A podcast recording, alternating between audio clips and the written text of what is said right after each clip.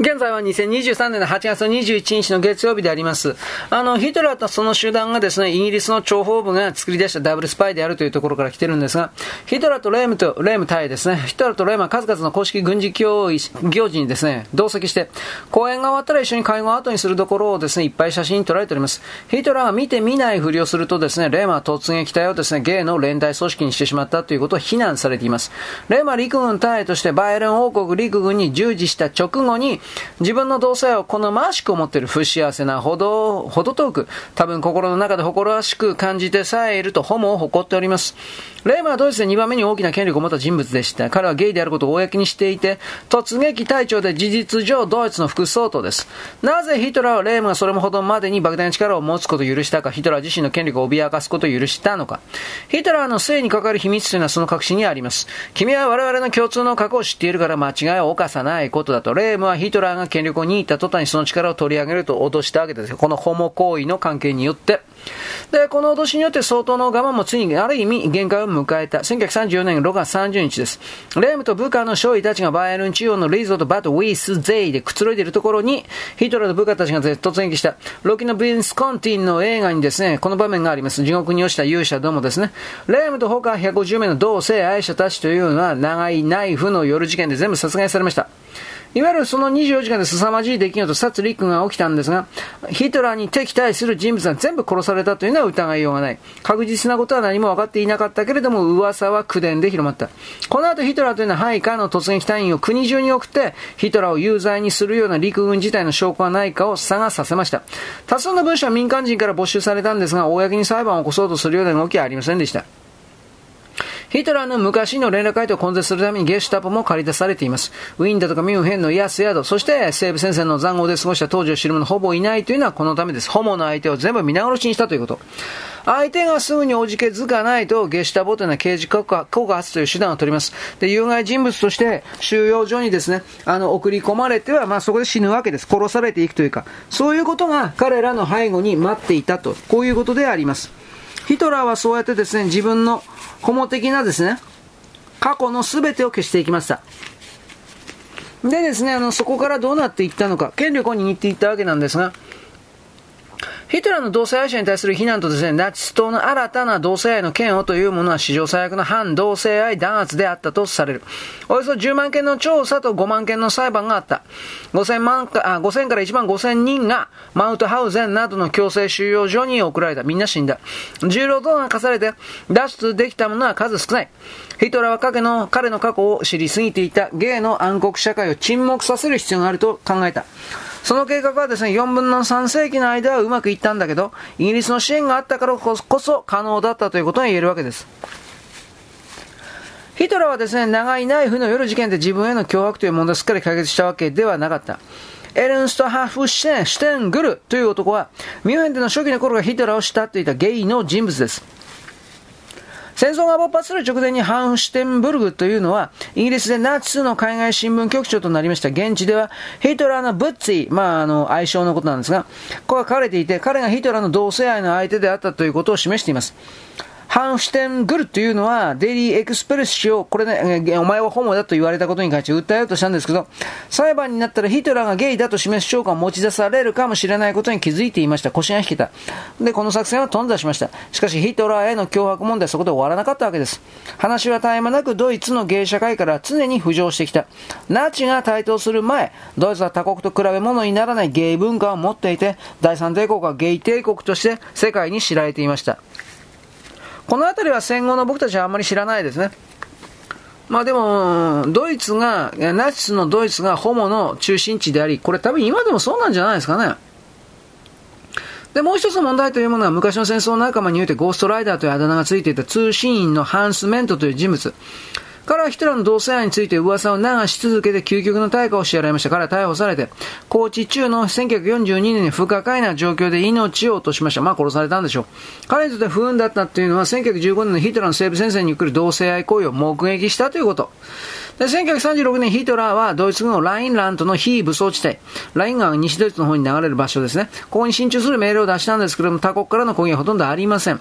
この国家的侵略を払拭するためにヒトラーというのは純粋なゲルマン民族と富裕層を楽しませることを決めた。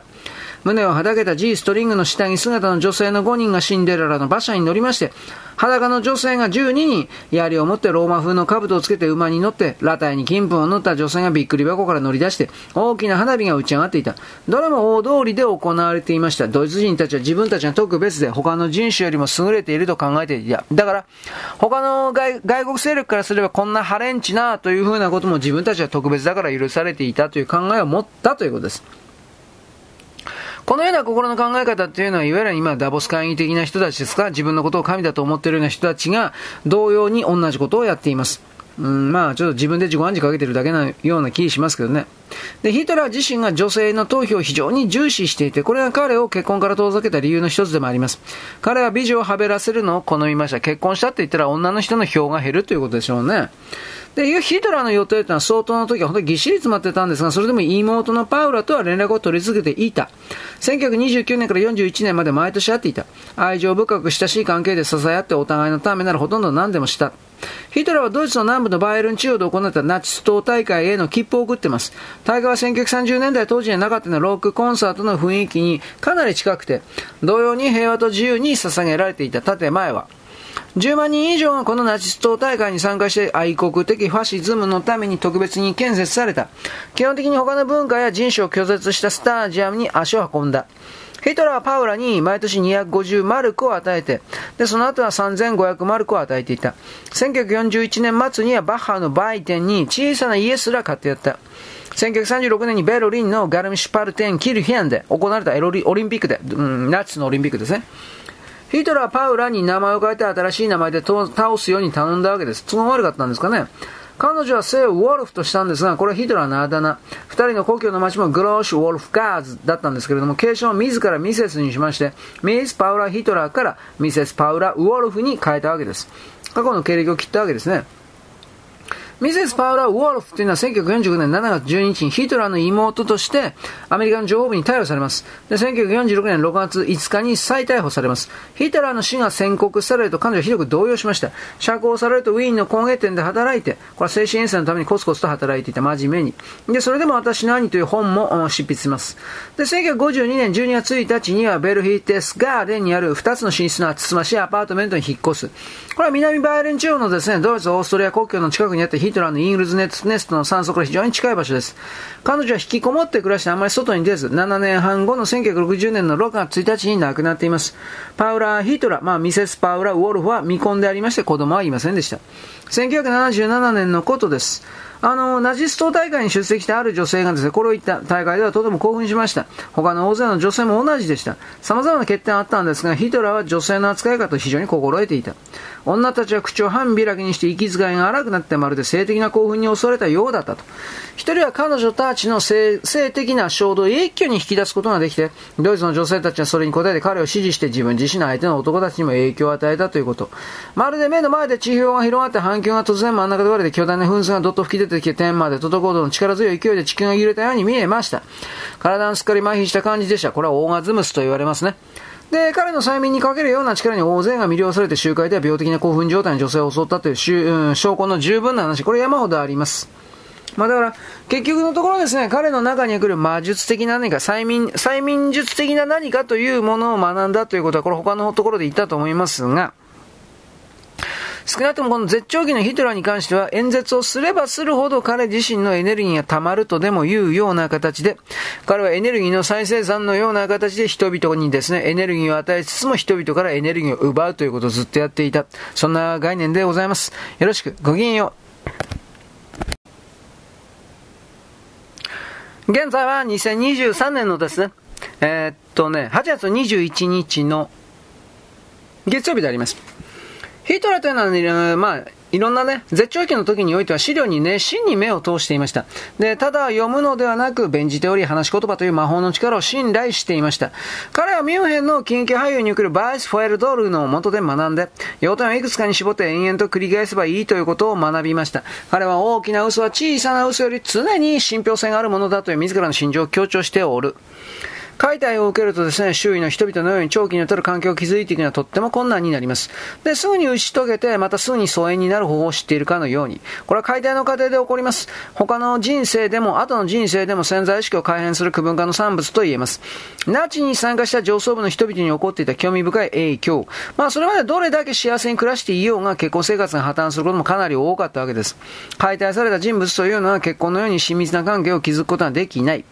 大部分が元の自分とは違う存在になっているからであります。彼らは基本的に他人の目的のための機械だと言える。そのため、性的な関係も関係を好むというよりは虚しさを埋めるだけでしかなく、相手との境界線も譲歩しない傾向の頑固である。ヒトラーはそもそも他の誰かが目的を実行するための乗り物でしかなかった。だからこそ独身のままで結婚できなかったという言い方があります。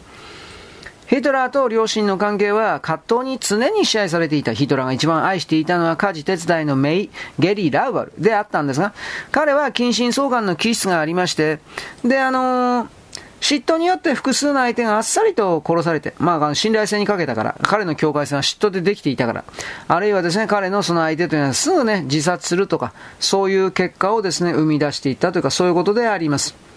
まあ、あの、いろいろなですね、画像出ておりますけれども、いわゆるミッドフォードであるとか、エヴァであるとか、そういう、まあ、ネットでね、検索すればいっぱい出てるんですが、ヒトラーの愛人と言われているような人たち。まあ、いわゆる今の目線から見てもですね、まあ、いわゆる美人なんでしょうね、というふうな人たちがです、ね、面食いだったんでしょうね、ヒトラーというのはね、今の僕たちのレベルで言っても。でもまあ、その本当の意味では人を愛することはできなかったんだろうなということもなんとなくわかります。まあ、あの、ヒトラーというのは、まあ、多様な目を持つサドヒストであり、マゾヒストであった。うん、まあ、あの、本当にスカトロモだったのかどうかわかんないですけどね。ただ、同性愛のイギリスマニアだった。このあたりは本当だと思われます。あのー、過去を決別し、完結し、過去との絆を断って、干渉だとか偏見だとか記憶からの解放を達成することが、若い世代の手に委ねられている。これはいつの時代もそうなんですが、これをやることでヒトラーの革命というのは終わるわけで、本当のことを言えば。つまりあの、過去に起こったようなこの独裁者、崇拝的なこと、全体のシステムというものも存在、それをですね、暴き立てて、現在に再びそれが復活しようというような流れの時に事前にすぐ見抜いて、これを断ち切るということができるということでもあります。しかしヒトラーというのは、これ過去に戻りますが、えー、神経過敏な男でしたし。繊細やすく傷つきやすいという言い方になるんですかね。まあ自分を傷つける力が非常に強かった。精神異常というのは他人に傷つける力があります。そうですね。ヒトラーはそのどちらも持っていたし実行したという言い方です。イギリス軍の工作員として他人を一挙に傷つける訓練と薬物の併用だとか性的盗作で自分を傷つける訓練の二つを積んでいた。これ好んでやっていたということでしょうかね。1911年スイスの精神科医のオイゲン・ブロエラーという人物は精神機能を分離するする状態というもののスキゾフレニアというふうに名付けました。まあ、当時精神、当時はね、精神分裂病だとか、というふうに、今は統合失調症と言いますが、その次の年、ヒトラーというのはイギリス軍の心理作戦訓練を始めました。これ1912年の2月から11月までです。で、ヒトラーは時代を変えるために他から与えられた幻想の中で生きていましたので、防御的かつ尊大な態度をだんだんと取るようになりました。ヒトラーには神経過敏、精神病、変質病、統合失調症の部分があった。これが彼の解体の土台にあって、精神解体の土台にあって、解体は進んでも常に実験的段階のままであった。つまり、頻繁にテストと改善が行われていた。次から次からテストをですね、えー、仕掛けられていたということです。この人間をですね、一旦完全に解体して人形にする、組み替えるという事業は、今でもタビスという研究所で引き続き行われています。データ取られています。イギリス国内の全年齢層の集団が対象でありまして、就学前、就就学中の児童、青少年、就労中の青年、老年者を含める、あらかじめ決められた計画に向かってメディアとか教育とか政治を動かしています。中心にあるのは、軍が解体を行っていた建物です。タビス特人間関係研究所という名称で、最も公に受けられる形の解体もですね、専門にするような他の建物が取り囲んでいます。複数の建物でできているということですね。ある人物を完全に支配するためには本人が恥ずかしく思うような性的な履歴の記録が欠かせません。で、これを土台にして神経過敏、精神病、変質病、統合失調症という症状に発展させていく、大きくさせていく。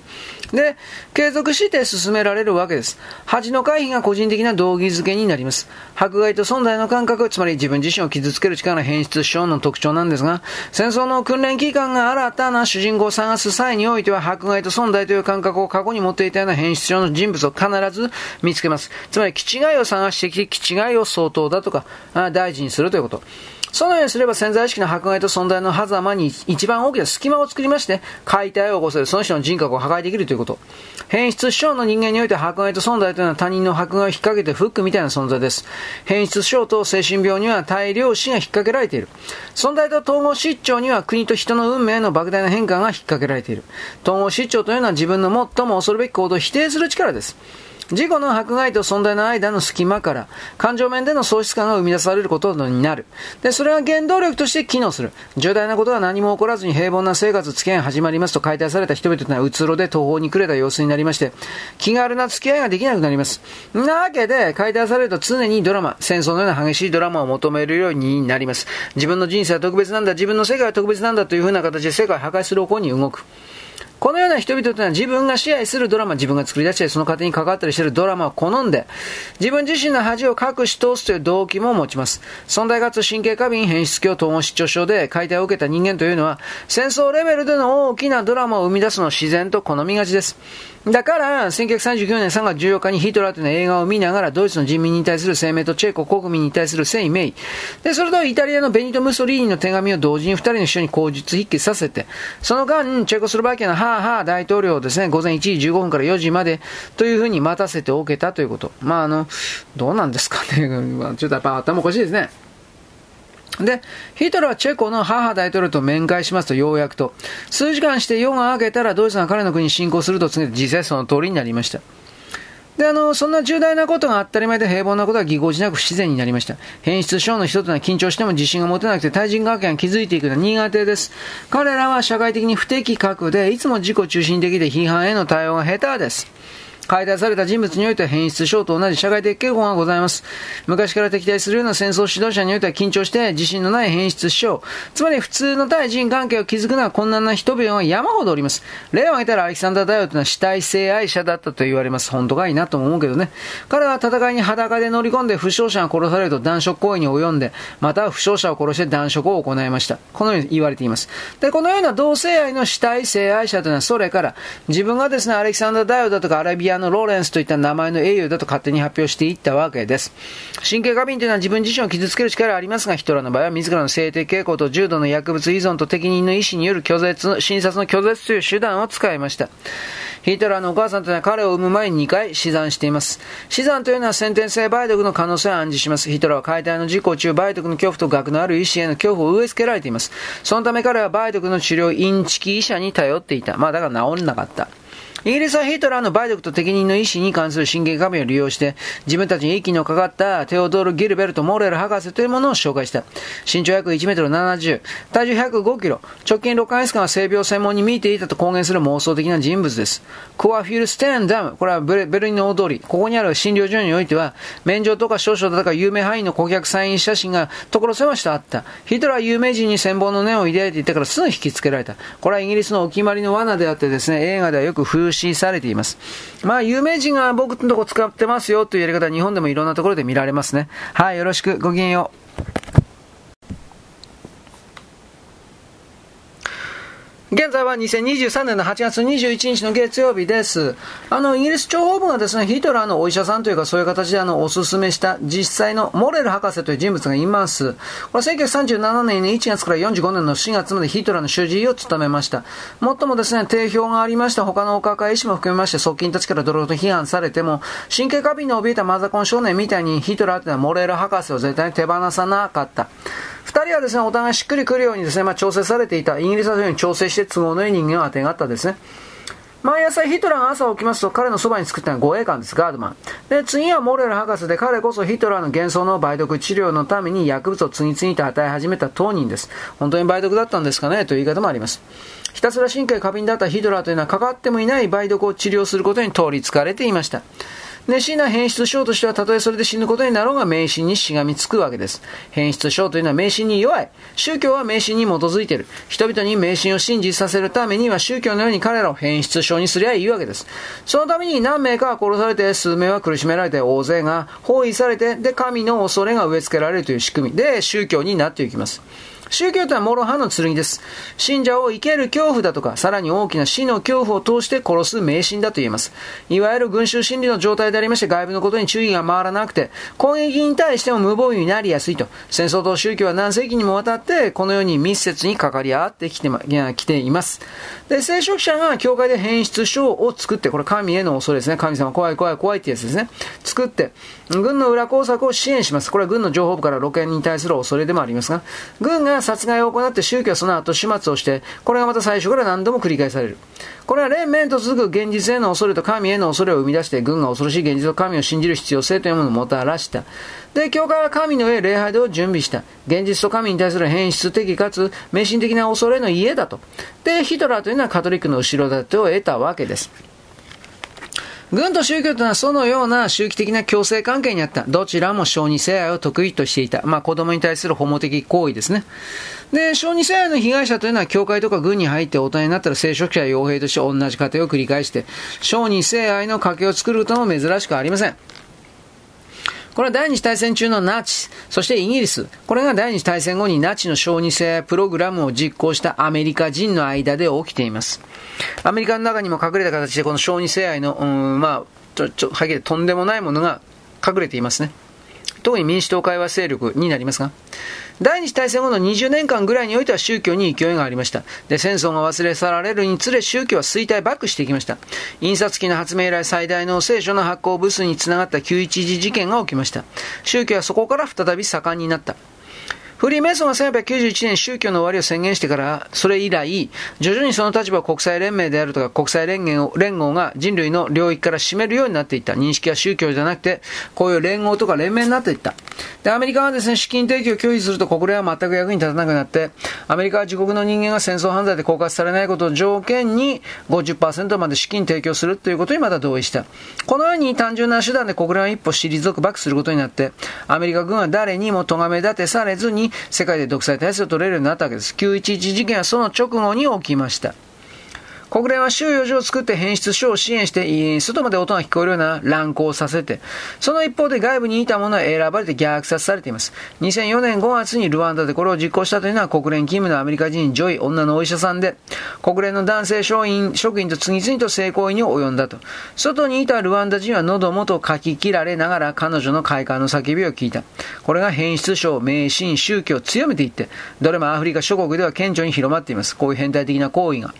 迷信を信じる変質教的なアフリカというのは、カトリック教信仰の新たな中心となりまして、カトリック教というのは今では黒人を中心とする信信仰というか宗教になっています。ヨーロッパも戦艦機というのは変質症、迷信宗教の点には同じでした。変質症、迷信宗教というのは戦争にじわじわと火をつけていく存在です。戦争を必ず周期的に起こすようにするには、無知を増やすことが不可欠です。バカを増やさないといけないということ。聖書は啓発の書ではなくて心身を分離して、変質書を後押しするための書になってしまった。もともとは西暦180年から240年の間にキリスト教徒を弾圧するために、カトリック教徒によって書かれたもので、それは功を奏した。以来ですね、キリスト教徒というのは死への恐怖と、あらゆるものに対する変質症の傾向で知られるようになりました。ずんぐりとして浅黒いオリーブ色の肌の死人がですね、細身で長身の白人男性として生き返って、彼らの変質症と死の恐怖を取り去るというのは、キリスト教の迷信です。これはですね、病的な変質教とも言えるでしょう。集団の分析を続けることにおきまして、集団、えー、社会におけるキリスト教との境目ができて、そういうものとして扱われていくことになります。宗教、戦争と変質症、つまり信仰と死、そして生きることへの恐怖というのは我々が自分自身を攻撃するたびに再燃します。宗教がこんな風に機能するんだったら戦争だと同じじゃないかと。境界線というのは正常と精神以上の境界を示します。境界線にある人々というのは力を尽くすことに関心がなくて、退屈だとか、検体だとか、憂鬱だとか、いきなり場違いの怒りでドカンと爆発させるといった特徴があります。ヒトラーはこの性質を全部と、うん、備えていました。父親はそれ以上で、統合失調症がもしくはその境界線上にありました。ヒトラー自身は統合失調症ではありません。で、あの、軽い統合失調症用の症状もなかった。アメリカ人のジェイカサニンという人物が1933年奇妙な一人と描写するのに名付けました分裂に影響された情報もありませんでした。つまり、ヒトラーというものからこの人は頭おかしい気違いだと見えるような動きが証拠を立てて何一つ見つからなかったということです。つまり正気弾な恐ろしいことをいろいろやったという言い方になりますね、これは。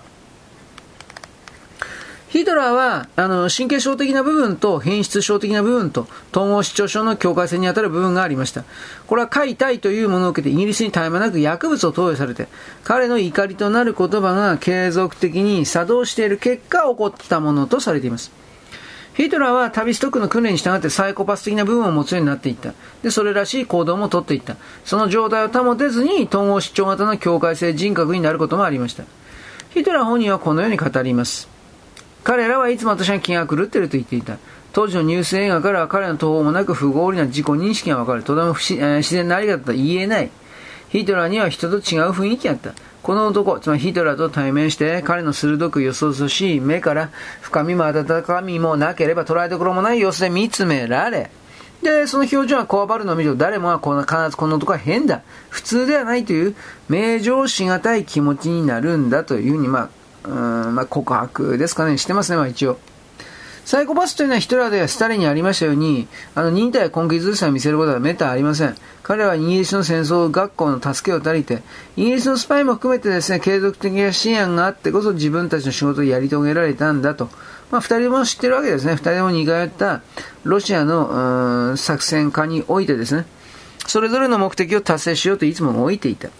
スターリンはですね、1907年に訓練を受けた。1917年のロシア革命に参加したイギリスで訓練を受けたんですよ。で、ヒトラーは1912年に訓練を受けて、1921年、23年の一期に加わった。両者ともですね、イギリスでの訓練から自国での革命に至るまで10年という時間がかかっています。まあ、バレないようにというのもあるでしょう。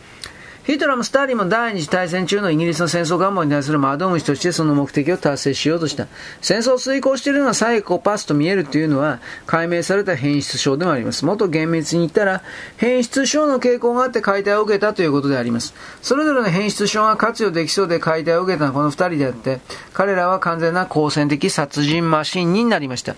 ヒトラーとスターリンは戦争に対する動機づけを与えられて、彼らは自分たちが死ぬのでない限り相手も同じように死のゲームをしている情報提供者であるということは気にかけないように見えます。戦争の目的を達成するためには何でもやりました。生き残るためにできる限り大勢殺害して、必要なら自分たちの死すらも偽装しました。死亡すら偽装した。影武者たちが死んだ時に二人というのは自分たちは不死だと思い始めています。で、これで彼らはもっと思い込みが激しくなって勇敢であり続けました。このような状況では戦争は、まあ、停戦の方向に行くんじゃなくて、燃え上がる一方だったというか、そして実際に燃え盛っていたというか、そういうことを私は残念ながらあなたに言わざるを得ません。はい、よろしく。ごきげんよう。